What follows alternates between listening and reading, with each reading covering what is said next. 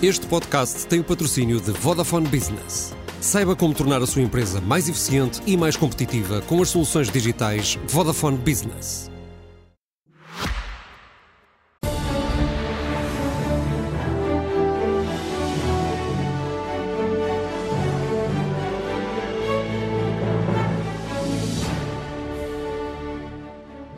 Boa noite, bem-vindos ao Expresso da Meia-Noite, um programa feito semanalmente em colaboração entre a SIC Notícias e o Semanário Expresso. Numa semana que podemos dizer que marca o início de uma nova fase de relações institucionais entre a Presidência da República e o Palácio de São Bento. Não é a primeira vez que isso acontece, já houve várias vezes nestas décadas, longas décadas já de democracia, mas pelo menos desde o fim do governo de José Sócrates, ali de 2009 a 2011, em que Cavaco Silva estava em Belém, que não vivíamos uma cena mais difícil entre o Presidente da República e o Primeiro-Ministro. Estamos agora então preparados para uma nova fase da relação entre as duas figuras mais importantes da política portuguesa, numa altura em que as sondagens mostram que a popularidade dos dois está a baixar e também a popularidade das instituições, ao mesmo tempo em que há claramente uma reconfiguração do sistema partidário, sobretudo no centro-direita, e uma reconfiguração que não tem precedentes nas últimas décadas. E é para falarmos sobre esta nova relação entre os uh, uh, palácios, o Palácio de São Bento e o Palácio de Belém, que convidamos David Justino, é ex-dirigente do PSD e professor jubilado da Universidade Nova de Lisboa. Também Carlos Blanco de Moraes, ex-assessor jurídico de Cavaco Silva e professor na Faculdade de Direito da Universidade de Lisboa, um, Maria Castelo Branco, consultora política, e finalmente Luís eh, Valente Rosa, sociólogo, especialista em sondagens e eh, que está uh, integrado no uh, projeto Social Data Lab. E eu começo por, um, pelo David Justino. David, esteve muito tempo a trabalhar com o ex-presidente da República, Cavaco Silva, aliás, naquele célebre episódio do Irrevogável, em que houve uma crise política séria também no país. Eh, acha que há alguma comparação entre esses dois episódios, eh, com o que aconteceu então e o que está a acontecer agora? E se há, de facto, esta crise política que falava o Ricardo, este afastamento entre Belém e São Bento? Bom, boa noite para todos, muito obrigado. Eh, eu tenho algumas reservas relativamente a fazer esse tipo de comparações, porque o contexto é completamente diferente. Primeiro lugar, uh, o problema que se punha agora tinha a ver com o acumular de alguns casos relacionados com membros do governo uh, e com, de certa forma, digamos, o culminar relativamente a um membro do governo. Uh, na altura, a situação era diferente, em primeiro lugar, porque não havia uma maioria absoluta como existe agora. Aquilo que existia é uma maioria de dois partidos, em que o líder de um dos partidos eh, no fundo, bate com a porta, digamos assim, e acaba por eh, desencadear uma crise política eh, nesse contexto. Por outro lado, julgo também que a situação económica é completamente diferente. Se nós olharmos, estávamos em contexto de intervenção externa e de sucessivas avaliações relativamente ao programa de ajustamento, o que implicava, digamos que um sentido, eh, digamos que de, eh, de um desafio nacional e de uma, de uma importância que envolvia, digamos, que o próprio futuro do país, porque arriscávamos um segundo resgate, é? o que não acontece agora. Não é? E, por outro lado, também eh, julgo que, na altura, não estava a alternativa suficientemente sólida, tal como não está agora, não é? Uh, mas uh, passaria necessariamente por se perceber uh, o que é que viria a acontecer nessa altura ao Partido Socialista e dentro do Partido Socialista, uma vez que, como sabemos, António José Seguro, que estava na altura, digamos que na liderança do, do PS, acabaria por depois sair num processo que todos conhecem. Mas olhando, olhando para, para, para, o momento de agora, para esta crise. Olhando para o momento de agora, eu julgo que há diferenças que são assinaláveis. Ou seja, nós estamos um Há pouco... um afastamento claríssimo, não é? Portanto, Bom, mas nós estamos um pouco condicionados pela ideia que se criou que os segundos mandatos dos Presidentes da República são sempre mais adversariais. Foi o que a história nos mostrou até agora, não é? Pronto, sempre são foi. sempre pode mais não acontecer, mas até agora tem, é tem que, sido sempre. Exato. O problema é que o mesmo sintoma pode ter origens diferentes. Claro. Não é? E este, e eu julgo que o contexto é completamente diferente. Mais, lembro perfeitamente que a ideia de um compromisso de salvação nacional lançado pelo então Presidente da República, Cavaco Silva, eh, tinha em grande parte a ver com o grau de gravidade que uma crise política podia desencadear. Ora bem, esse problema não se põe necessariamente Não, agora não se põe todo, não é? Não se põe de todo.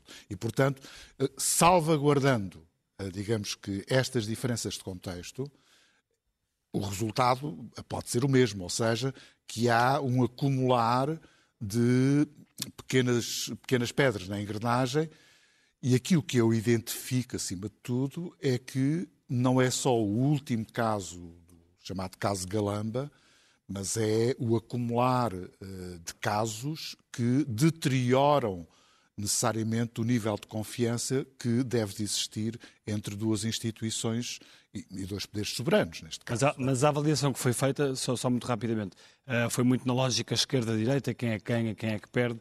Um, olhando, olhando para a figura e para o poder do Presidente da República, Marcelo Rebelo de Sousa, acha que sai mais fragilizado disto tudo?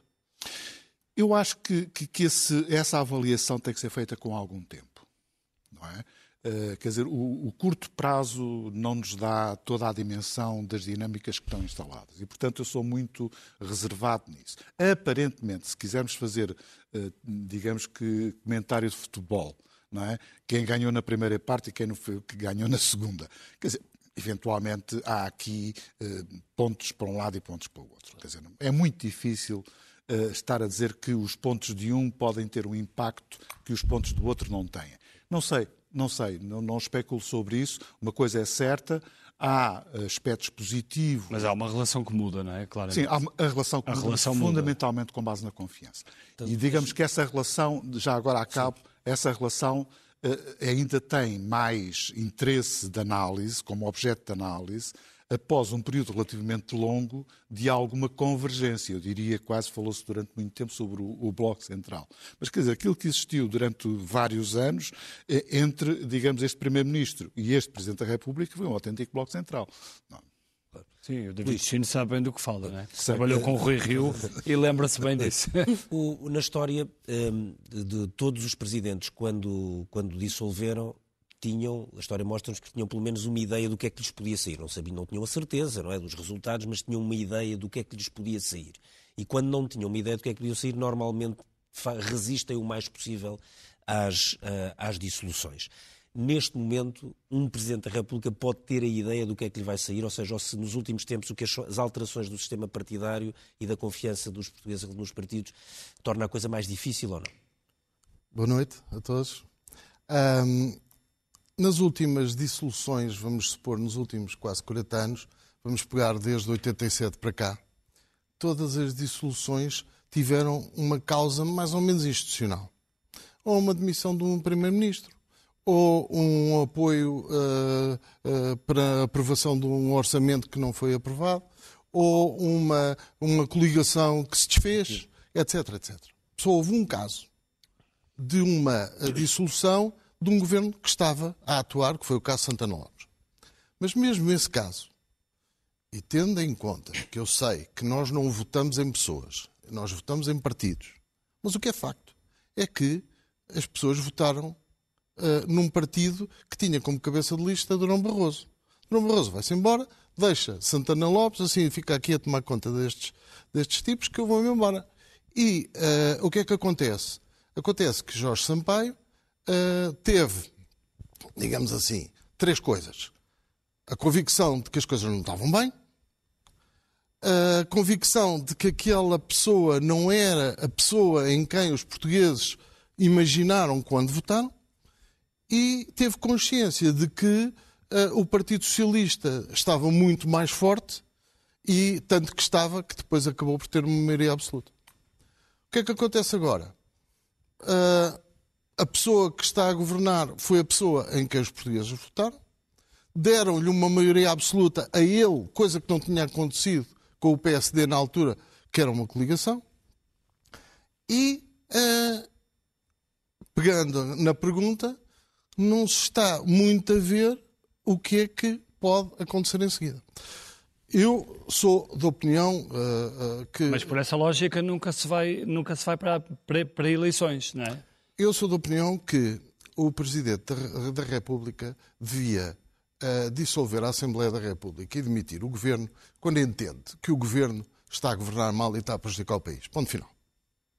É certo que ele depois também pensa, e isso é um, um overhead, é? também pensa se daqui das novas eleições vai sair uma coisa completamente diferente daquela que eu tenho agora.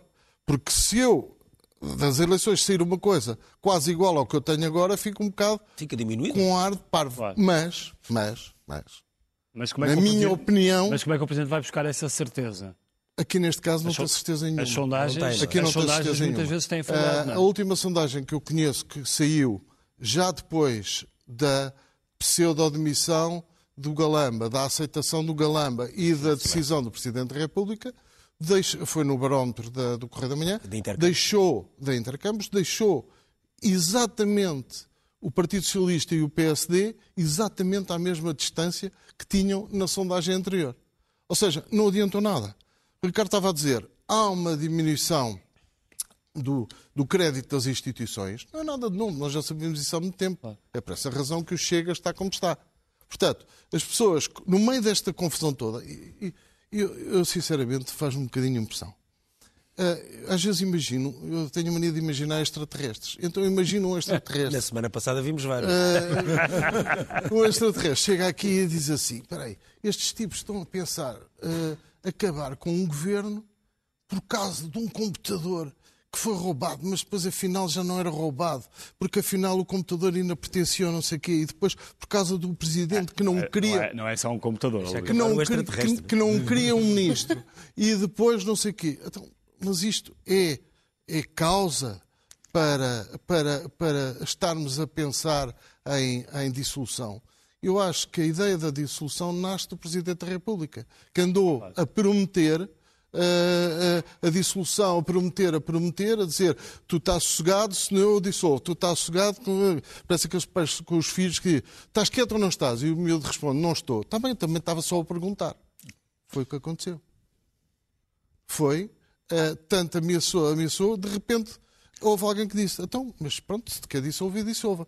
E de facto, se me perguntarem, não é a mim pessoalmente, mas tentando eu interpretar o povo português e sendo porta-voz do povo português, o povo português pergunta.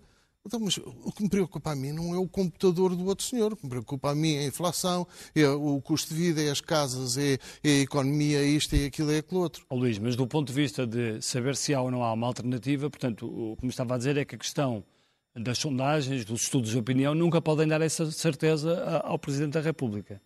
Os estudos de opinião eh, têm, por vezes, um líder no estudo de opinião muito claro. Desta vez não existe. O PSD e o PS, nas sondagens que eu conheço, andam empatados há três meses. Sim, mas nas últimas legislativas, estudos de opinião, e o David Destino lembra-se bem disso, também falavam de um determinado cenário político e aconteceu um cenário político completamente diferente. Não é verdade. Não? Não é verdade. Houve a Aconteceu maioria absoluta isso do com- PS. Aconteceu isso com uma empresa e com um, uns estudos de uma determinada empresa. Mas se forem ver estudos de outras empresas, o, o- o- eh, ainda Ninguém dava a maioria absoluta ao Não, PS. davam todos. Ainda o último estudo da Intercampos, que foi em dezembro, as eleições foram em janeiro, dava 7% de diferença ao PS e ao PSD, com 17% de indecisos. A vantagem do PS é só ver? Sim, que sim, sim. Pronto. E Tá aí bem, podemos discutir uma- depois o problema dos, Ok. das sondagens e dos, e dos indecisos, que acontece, para mim foi o que dos- matou. uh, Mas que tornou- independentemente Então, disso, deixa- havia, havia sempre normalmente alguém que se destacava e neste alguém momento que não há. se está, agora está rigorosamente empatado, uh, com outra vez 17% indecisos, e eu, se fosse Presidente da Rep- da República e quisesse resolver o Parlamento, eu diria que tudo o que pode acontecer depende do que vai acontecer. Logo dos casos do governo, mas dos casos também do PSD, porque o, o- o líder do PSD também já tem casos. Depende de- de- do que é que ocorrer. Ele não pode, neste momento, ter a certeza de Deixe-me só passar então aqui ao Carlos Bancos Moraes, que, que também, também trabalhou como Presidente da República, eh, aliás, com um perfil completamente diferente deste Presidente, eh, Cavaco Silva, que era muitas vezes acusado de falar muito pouco, de estar muitas vezes em silêncio.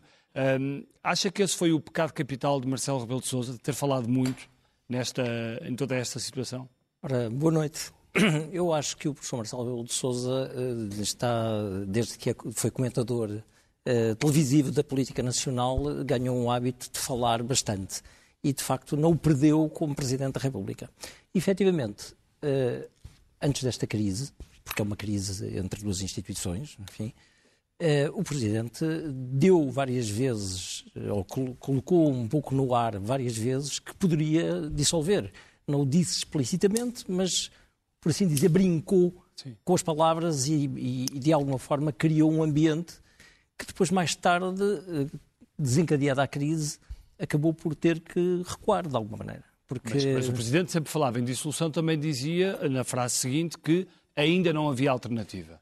Sim. E... Ou seja, fazia sempre questão de dizer. O problema é que, no entender do Presidente, neste momento, continua a não haver alternativa, porque, independentemente da questão das, das sondagens, o Presidente, se dissolver, eh, tem que, de alguma forma, responsabilizar-se pela consequência jurídica eh, e política essencialmente de, do resultado do novo resultado eleitoral. Se não acha que fica diminuído? Se não fica diminuído, lembramos da entrevista do, do, que deu ao, ao Expresso o, o ex-presidente Jorge Sampaio, que disse que no, na crise de Santana Lopes, dele, não é? E conta na biografia, que eu não li, mas que, que diz que ponderou eventualmente renunciar se Santana Lopes, que era pouco provável, não é? Ganhasse as eleições. Ganhasse as eleições e, portanto, eh, seria um voto de confiança. Não ficaria diminuído até ao Ficaria diminuído.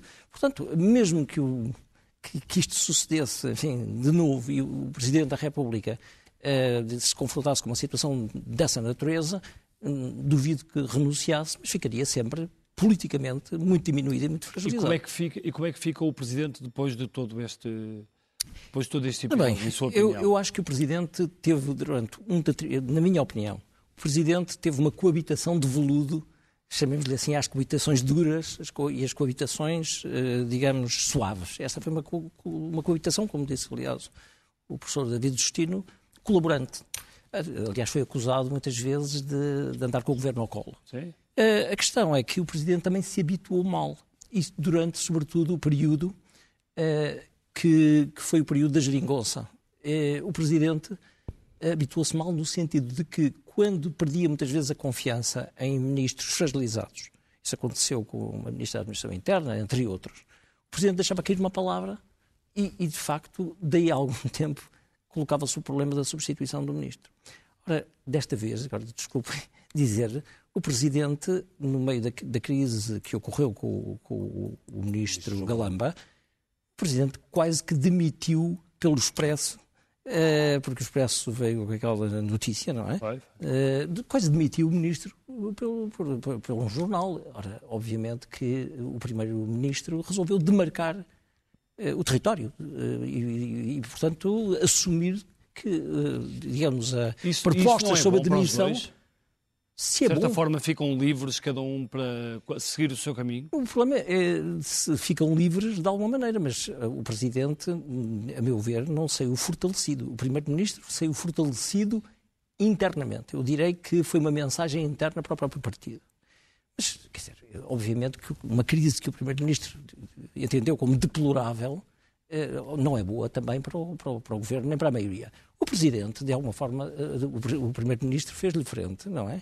E o Presidente que tinha feito esta pré-demissão do Ministro e que contava que, que, a situação anterior, a prática anterior se mantivesse, o, o, o, Presidente, de alguma forma, ficou um pouco orgulho ferido. O Presidente, com o tempo, pode fazer muita moça num governo. Isso é outra questão. Aliás, o, começou esta semana na promulgação do diploma dos professores. Sim, mas é? isso, o, o, Presidente Cavaco Silva eh, também fazia as promulgações com mensagem. Isso, aliás, foi muito criticado até pelo meu colega Reis Novaes, que dizia que isso enfraquecia, nomeadamente, as leis. É, a promulgação com mensagem é dizer sim, eh, não concordo, mas eh, de alguma forma promulgo. Agora, o, o, Presidente tem poderes explícitos eh, de natureza constitucional e tem também os poderes implícitos na magistratura de influências. Ora, que o Presidente, toda a gente sabe que o Presidente pode pedir a fiscalização da constitucionalidade, o Presidente pode vetar diplomas, mas o Presidente pode fazer outro tipo de coisas que às vezes são muito mais desgastantes para um governo, que é o uso da palavra que é, nomeadamente, eh, aquele uso da palavra que muitas vezes as oposições acabam por seguir, e eu acho que a oposição agora, de vez em quando, vai andar a, a, um pouco à boleia do, do, do, dos, dos, humores presidenciais, sobretudo quando críticos do governo. E, quer dizer, eu acho que é aí ah, que, que ser, A direita passa a ter um presidente mais livre, não é? E só para eles. Sim, de alguma forma vão aproveitar a palavra do presidente. Ora, claro. o presidente move-se como peixe na água, precisamente nesta área da magistratura de influência e dos poderes implícitos. Pode fazer, não é presidências abertas, mas algo equiparado, pode fazer críticas mais ou menos demolidoras e o presidente tem uma palavra, uma palavra afiada. Isso, obviamente, causa desgaste. E eu acho que é onde o presidente se move mais, é no desgaste. E ele tem essa capacidade. É? Maria, o, o, uso da palavra dissolução uh, foi, de facto, foi, enfim, foi muito notado na, na, boca do Presidente da República nos últimos meses. Uh, foi ele que a desvalorizou ao ponto de agora não a poder usar, a não ser no, no dia certo? Eu acho que, boa noite, primeiramente, eu acho que Marcelo Rebelo de Sousa tem esta tendência de, de ser um presidente muito falador e, de facto, uh, isso pode ser problemático no ponto em que, de facto, o Presidente tem estes poderes implícitos, uh, mais do que constitucionais, em que a própria palavra presidencial tem muito peso. E pode ter sido o caso e nele que ainda Marcelo... tem peso, é porque às vezes eu, a ideia é que depois perde peso, porque uma pessoa ouviu, ouviu falar às 8 da manhã, ao meio-dia, às 3 da tarde, às 10 da noite, e é, até para nós, que somos profissionais, isto é difícil de acompanhar.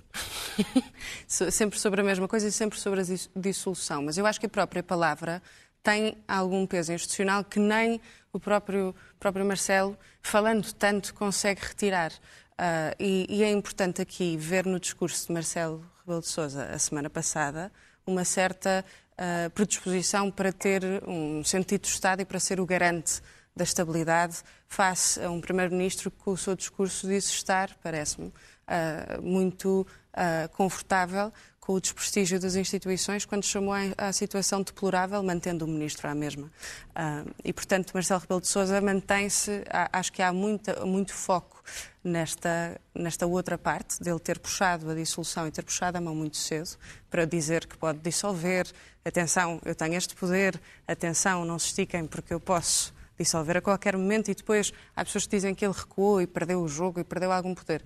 Parece-me que a parte anterior do discurso prova que não, prova que ele está disposto a, se calhar, alguns dirão tarde, a fazer o que Mário Soares fez, que é uma, uma, uma, uma diferença de ação de um presidente que era uh, falador, e, mas deixava que o governo passasse uh, a limpo, quase levar ao colo, como foi dito, e que parece que Mário Soares fez também para conseguir garantir na altura o apoio do PSD nas, na sua corrida presidencial em 91 e sobre outras coisas, mas parece-me, eu não me lembro, nem sequer era nascida. Não, as coisas não são bem assim, mas sim. Não, não era nascida, mas, mas parece-me que consegue esse apoio e Marcelo também consegue um certo apoio tácito de, de Costa e Marcelo. Claro. E, e, e Marcelo Rebelo de Sousa continua a levar o governo um bocadinho ao colo, apesar de ser mais afiado nas suas palavras a seguir, começa a falar da dissolução e depois há este caso de, de, do roubo do computador, mas que eu acho que de facto é um caso muito maior do que, do que um puro roubo do computador uh, e que o próprio António Costa considera deplorável. Um, e que Marcelo aí parece que vai começar uma nova, um novo mandato presidencial parece-me. Uh, e parece que a postura que Marcelo tem tido é uma postura mais contida, mais incisiva e com, e, e com mais sentido de oportunidade. Quando falar, parece mas que vai ser mais uma semana ainda, mas achas de qualquer forma que, que, que há um caminho que é novo possível. que se aberte mais positivo para, para o Presidente Marcelo? Sim, eu acho que eu, eu, é interessante o nosso sistema semipresidencial, porque dá esta uh, amplitude de poderes grande ao Presidente da República. Tanto pode passar de um garante e moderador das instituições à principal figura da oposição. Se isso é bom, por exemplo, para um PSD, para um partido que está na oposição uh, e, que, e que está há muito tempo sem estar no poder e pode entrar naquilo que se chama autofagia sem, sem, sem ter o poder, não sei se será ideal para, para Luís Montenegro, tal como não sei se foi ideal para Guterres. Não, na altura não foi nada ideal para,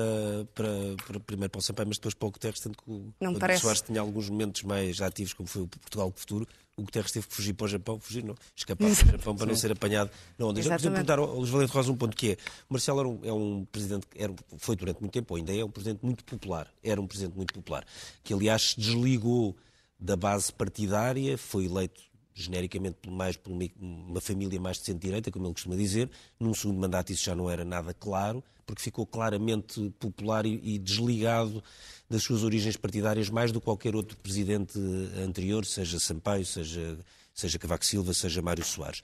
Hoje eh, pode-se dizer que Marcelo ainda é um presidente muito popular, ou não? Muito popular não será. Ele baixou a popularidade nestes últimos meses. E, e, portanto, eu acho que temos que esperar um bocadinho para ver também qual vai ser o resultado desta, destes acontecimentos na, na sua popularidade. E, portanto, saber se uh, a população portuguesa lhe vai ou não vai a sacar algumas culpas nesta, nesta, neste problema todo que se gerou. Agora, ele continua. Uh, uh, a popularidade, Primeiro-Ministro, Governo, Presidente, continuam com popularidade positiva. É o que tem popularidade ainda positiva. E os outros ele, negativa. Os outros já têm negativa. Mas uh, não é uma grande popularidade. Ele, ele numa escala de, de, de 1 a 5, ele, ele já esteve nos 4 e agora está ali nos 3 e pouco. Ainda está positivo, porque o teu...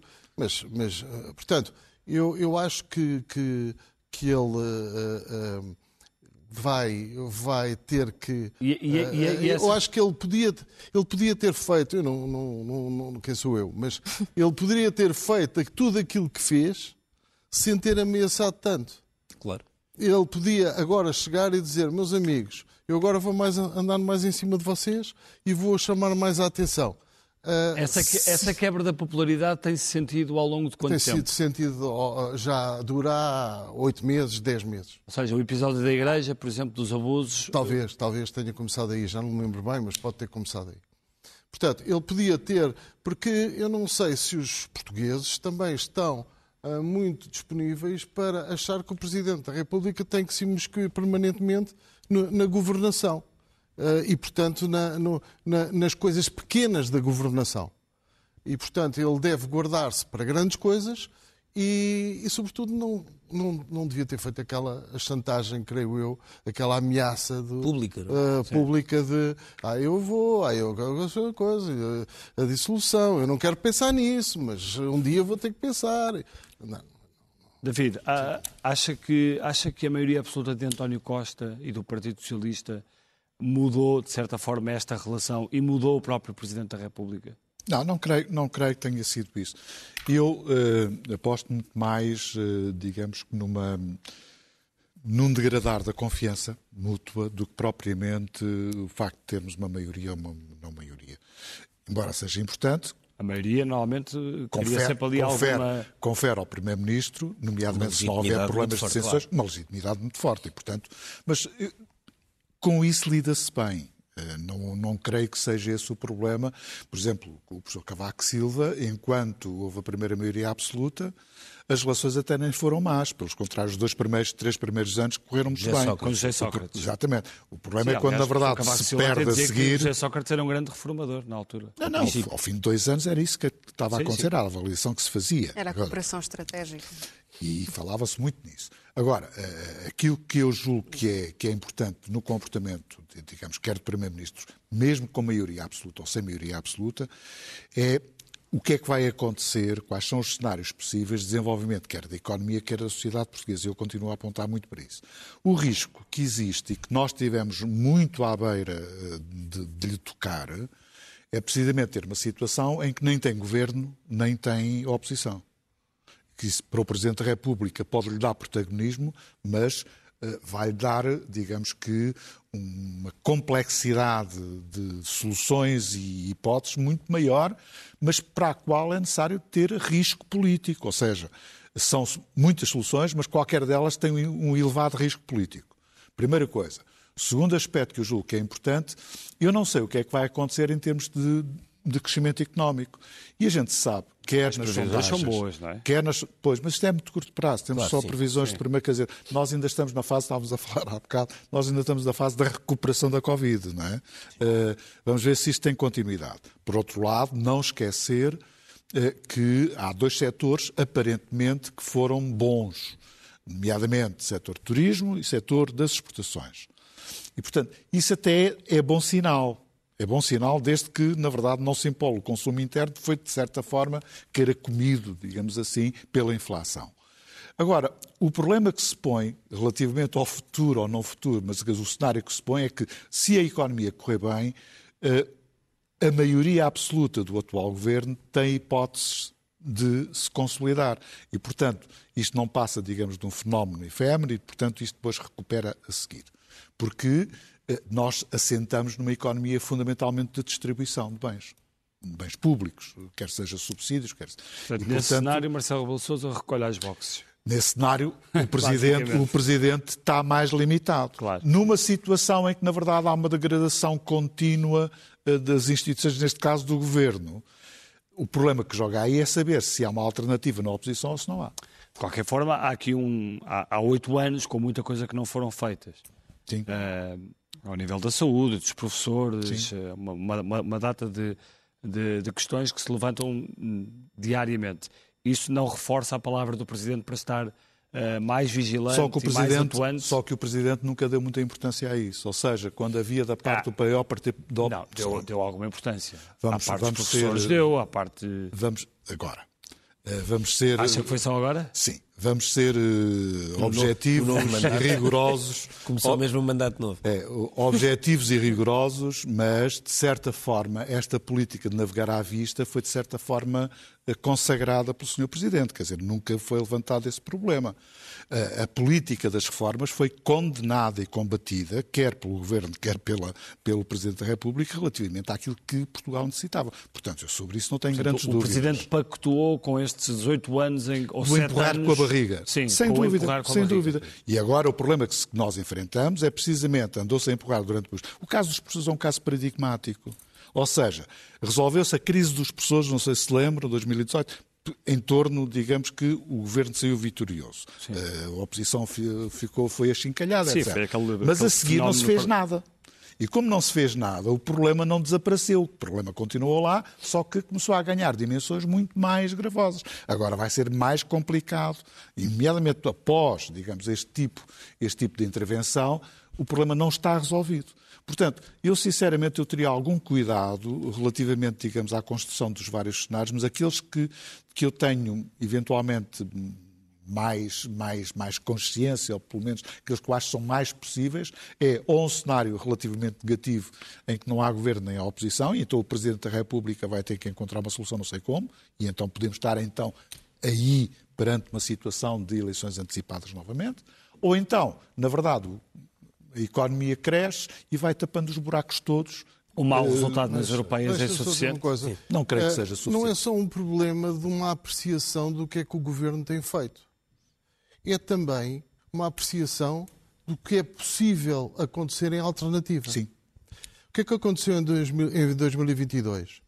O eleitorado eh, falou-se muito, é, como é que é possível haver uma maioria absoluta do PS? Como é que é possível? que coisas foram as sondagens que foram culpadas porque deram o PSD à frente. É. A reação do, do, eleitorado foi muito lógica. O eleitorado tinha quatro hipóteses. Ou dava maioria relativa ao PS e ele ia governar com o PC e o Bloco. Igual não gostava. Ou dava maioria relativa ao PSD, que tinha que governar com o Chega. Ou dava maioria absoluta ao PS, ou dava maioria absoluta ao PSD. Só há quatro hipóteses que funcionam. Entre dar uma maioria absoluta ao PS ou dar uma maioria absoluta ao PSD, o problema não. Vamos supor que havia dissolução agora e que esse problema voltava a existir neste momento. O problema não está só em perceber uma, fazer uma apreciação do que é que o governo do Partido Socialista fez mal até aqui. Não, é claro. também é pensar assim, claro. e o PSD vai nos dar melhor, claro. uhum. vai nos conseguir momento... fazer uma governação melhor, Sim. é porque... Mas é algum, é, há, há, há algum determinismo, o teu raciocínio tem algum determinismo retrospectivo. Tu podes falar assim depois de ter acontecido. Ninguém, na altura, colocava o problema da maioria absoluta para nenhum dos partidos. Neste PS, não colocou o PS, não há hipótese Luís Paixão Martins. Mas foi pois, mas já em plena campanha. Já em plena campanha. Mas foi o que o eleitorado não, começou a falar em dezembro. Falou em dezembro. Nunca, nunca houve, como em 2022, tanta intenção, porque fizeram-se alguns estudos sobre isso, tanta intenção de voto a mudar no dia antes e no próprio dia da eleição. e o problema, tens razão, é relativamente E, portanto, ao problema dos falsos indecisos. Houve ali um é- susto, houve ali um, um medo. pânico, houve ali Um uma medo. coisa qualquer. Exatamente, em que exatamente. o eleitorado, muito sensatamente, disse assim: epá, ou é para aqui ou é para ali, mas temos que ir com força, porque se vamos devagarinho. É, mas isso não... Carlos Blanco Moraes. Pensaram todos ao Sobre mesmo este tempo. assunto? Sim, Não, eu- bom, em primeiro lugar, se houvesse uma dissolução e dadas as sondagens no momento presente, e as sondagens falham bastante, mas eu acho que nenhum partido teria a maioria absoluta. Portanto, maiorias absolutas questão para um presidente como sabe, não é monopartidárias. isso. É, a questão para, uma- para um presidente é que solução de governo é que tem. Não, a questão é que, se houvesse, eu julgo eu, não é, neste momento, uma dissolução, não havia ma- maiorias absolutas monopartidárias, Certo, o como há atualmente. É Portanto, quê? haveria, ou, nomeadamente, um Partido Socialista que teria uma maioria relativa e teria que fazer um acordo com os partidos marxistas, portanto, com o Partido Comunista e o Bloco, ou haveria uma situação em que o PSD seria forçado a um entendimento com o Chega e, eventualmente, com a Iniciativa Liberal. Ora, quer uma, quer outra hipótese assusta o Presidente da República. O Presidente da República eh, viu o que é que, em, em que é que redundou a chamada geringonça e, obviamente, que o Presidente da República teme que o Partido Social Democrata, com a atual liderança, pudesse ficar dependente ou de um acordo parlamentar ou de uma coligação, por exemplo, com o Chega.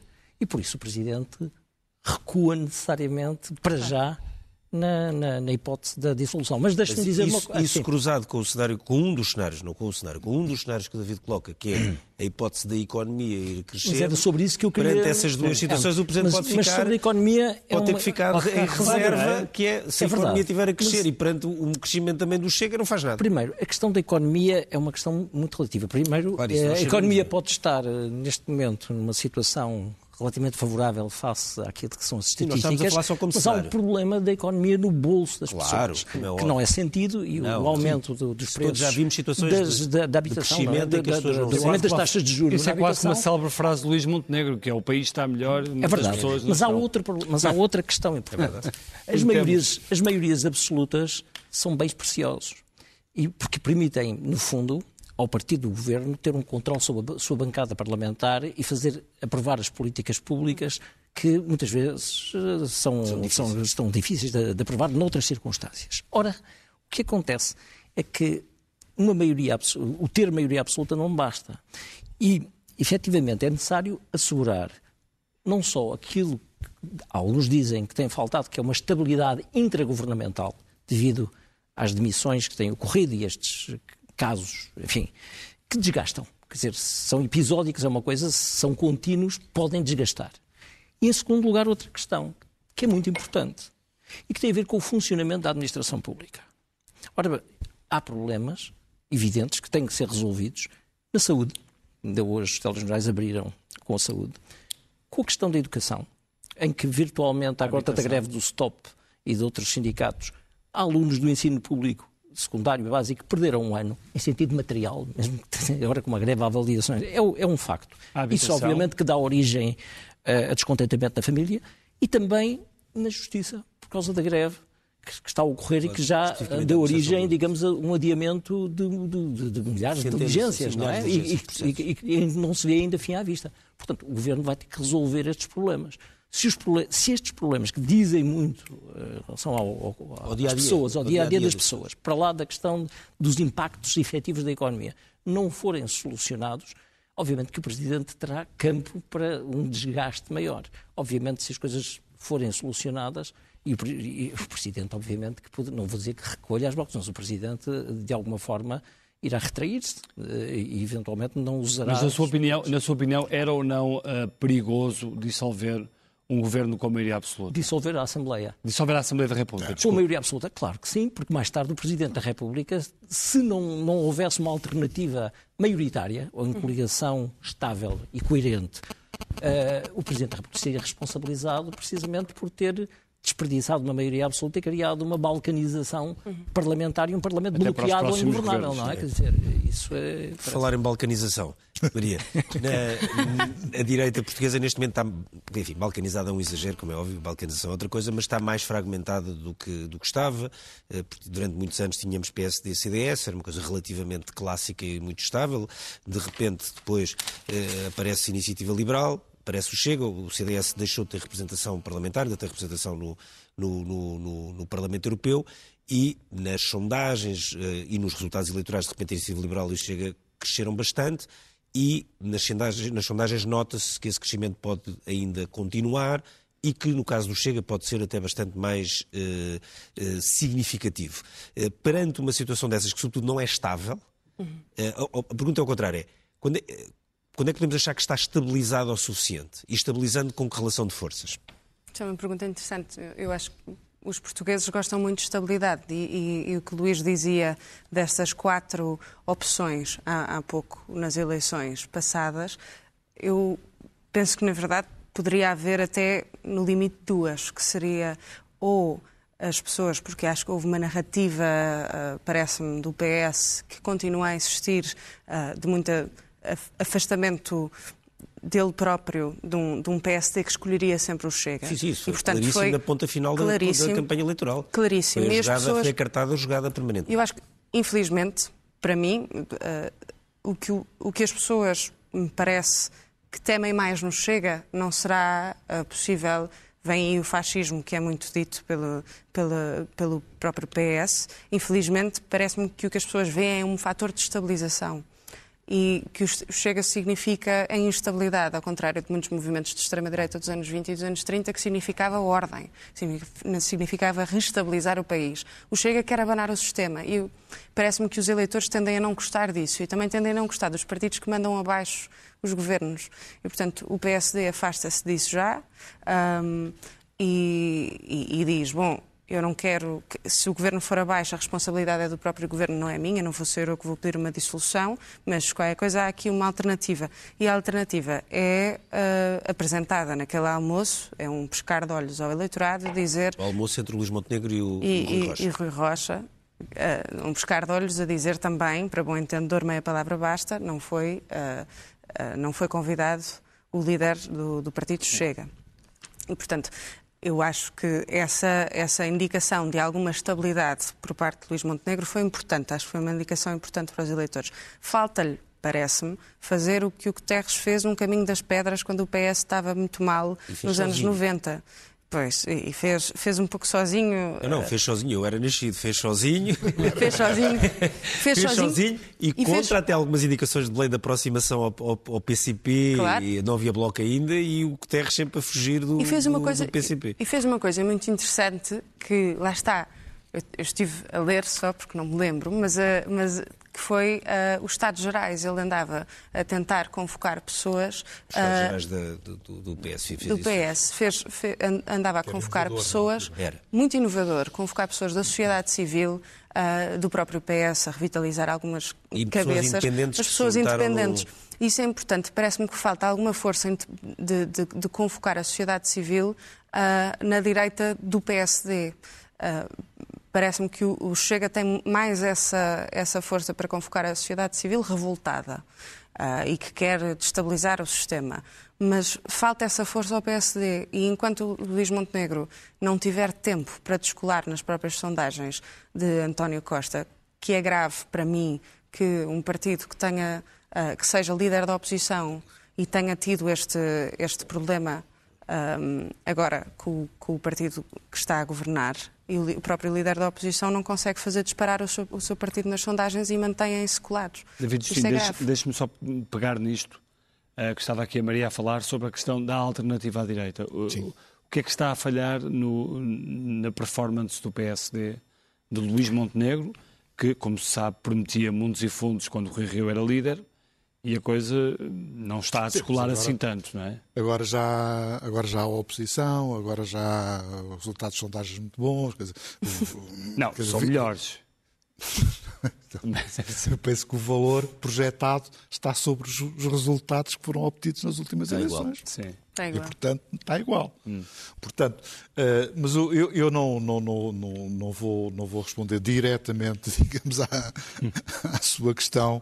Uh, aquilo que falta é que as pessoas percebam que dentro daquilo que nós podemos designar, que é o centro e o centro-direita, centro-esquerda, democráticos, uh, há vontade de não cair para a extrema-direita. Ou seja, a tendência para a polarização tem que ser contrariada através de alternativas que sejam sólidas, mas acima de tudo que os partidos deem sinais de que querem constituir uma alternativa viável e reconhecível.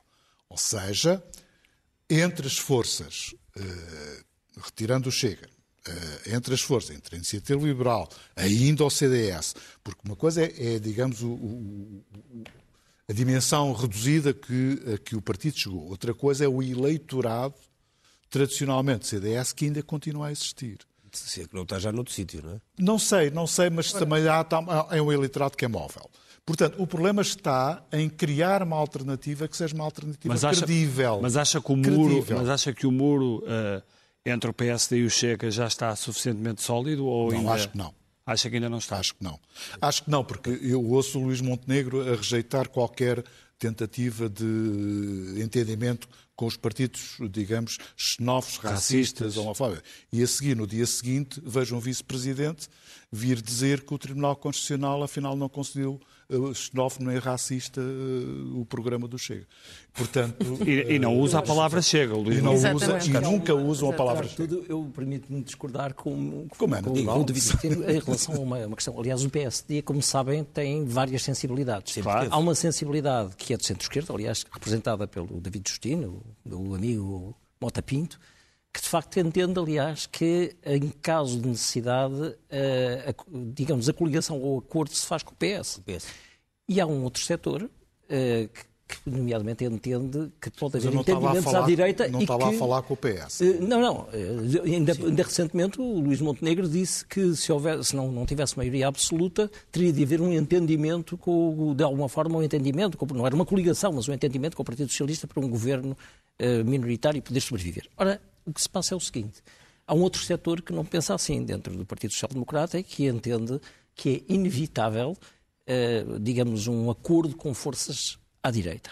Aliás, porque incluindo se o Partido Chega, incluindo Chega, eh, se o Partido Socialista. São duas forças uh, diferentes. Claro, são muito diferentes. É? Se o Partido Socialista se coligou com partidos marxistas, o Chega, como foi dito há pouco, não é propriamente um partido antidemocrático.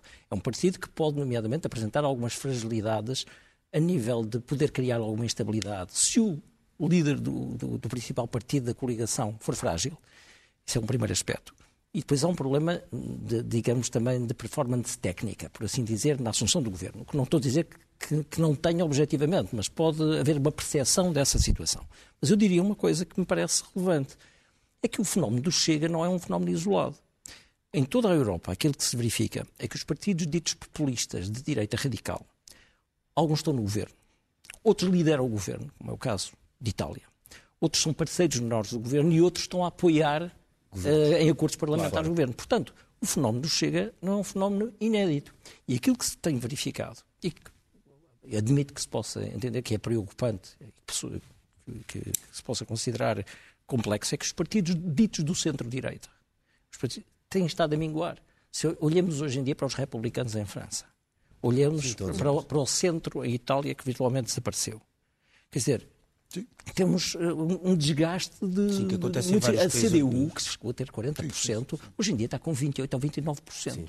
E estes partidos que se pensavam muitas vezes, polícia, podiam desaparecer ou desintegrar-se, não se desintegraram até o AFD, que Sim, tem mas pensar, no, mas pensar num governo, mas pensar num governo com o Chega, apoiado com o Chega, ou até mesmo integrando o Chega, não é um governo que, à partida, pode apresentar algumas dúvidas sobre a sua estabilidade. Mas eu disse há bocadinho que, precisamente, isto não quer dizer que o eleitorado rejeita, dizer que, facticamente, pode apresentar algumas fragilidades, mas isso só se vê na só, prática. João, Luís, queria só perguntar uma coisa, mas no, no fim que é, o, o eleitorado Chega está claramente a crescer, nomeadamente na, nas intenções de voto secular, há grandes discussões sobre onde é que vem esse eleitorado, uma grande parte obviamente virá do, do PSD, do CDS, pessoas de centro-direita ou de direita que se, se desiludiram. CDU? Mas é isso que eu ia perguntar. Vem também da esquerda e dos indecisos ou não? Dos indecisos não, dos abstencionistas? O Chega mais do que o que quer que seja ideológico, direita, extrema-direita, radical direita, chamem-lhe o que quiserem, eh, o que quiserem, é um partido contra o sistema. É um partido contra uma certa ideia de um politicamente correto. Feito pelo sistema. Uh, de um, um, um, um sistema uh, e, e, portanto, uh, ele terá tendência a crescer por todos os lados, incluindo pelo, pela CDU no Alentejo. Vimos isso, que houve uma grande transferência de voto da CDU para o Chega no Alentejo. Isso não foi, isso não foi, desculpe, isso não foi, não foi desmentido e foi dito que houve uma grande transferência mais do que da CDU das pessoas que não votavam. Pois o... Nós não sabemos há, fazer há a transposição. O que observamos é que um determinado eleitorado que tinha um determinado perfil assimilou muito um perfil alternativo. Não estou a dizer que foram as pessoas da CDU que passaram a votar no Chega, Sim. mas eh, houve essa... E, portanto, há aqui um problema. O Cavaco Silva teve duas vezes 50%. E o PSD teve 50% duas vezes. À conta de uma coisa que se chamava centro. Provavelmente o centro morreu, talvez. Mas há uma coisa que eu não percebo. É que num país em que temos um Partido Socialista a governar com a extrema-esquerda marxista e do outro lado a Iniciativa Liberal e o Chega, como é que o PSD não consegue arrebanhar a ideia de centro e ainda por cima a ideia de social-democracia que pôs logo por sorte está no nome do partido. Eu acho que o, eu, eu acho que o Ricardo, eu acho que o Ricardo nos vai convidar para outro programa. É isso, já, isso, bem, tem que acabar. Já, já passámos o nosso tempo. tempo. Já passámos dois minutos do nosso tempo. Então vamos à muito primeira rápido. página do Expresso muito rapidamente e para a manchete que diz que Sete anos em cada dez podem ser de seca, secas severas podem durar 22 meses seguidos, projeções apontam subida das temperaturas até 4 graus, o sul do país pode ter 95 dias acima dos 35 graus, preço da água inquieta o Algarve. Depois aqui ao lado Marcelo vai ser testemunha do Primeiro-Ministro contra Carlos Costa. PM pediu-lhe, o Presidente aceitou testemunhar no processo contra o ex-governador do Banco de Portugal e ainda sobre a crise política com Costa Férias número 2 do governo foi ignorada. Galamba não ligou a Mariana Vieira da Silva, chefe do governo em funções, antes de acionar as autoridades. Fica vista a primeira página do Expresso. Nós voltamos na próxima semana. Muito obrigado, bom fim de semana e boa semana. Até para a semana.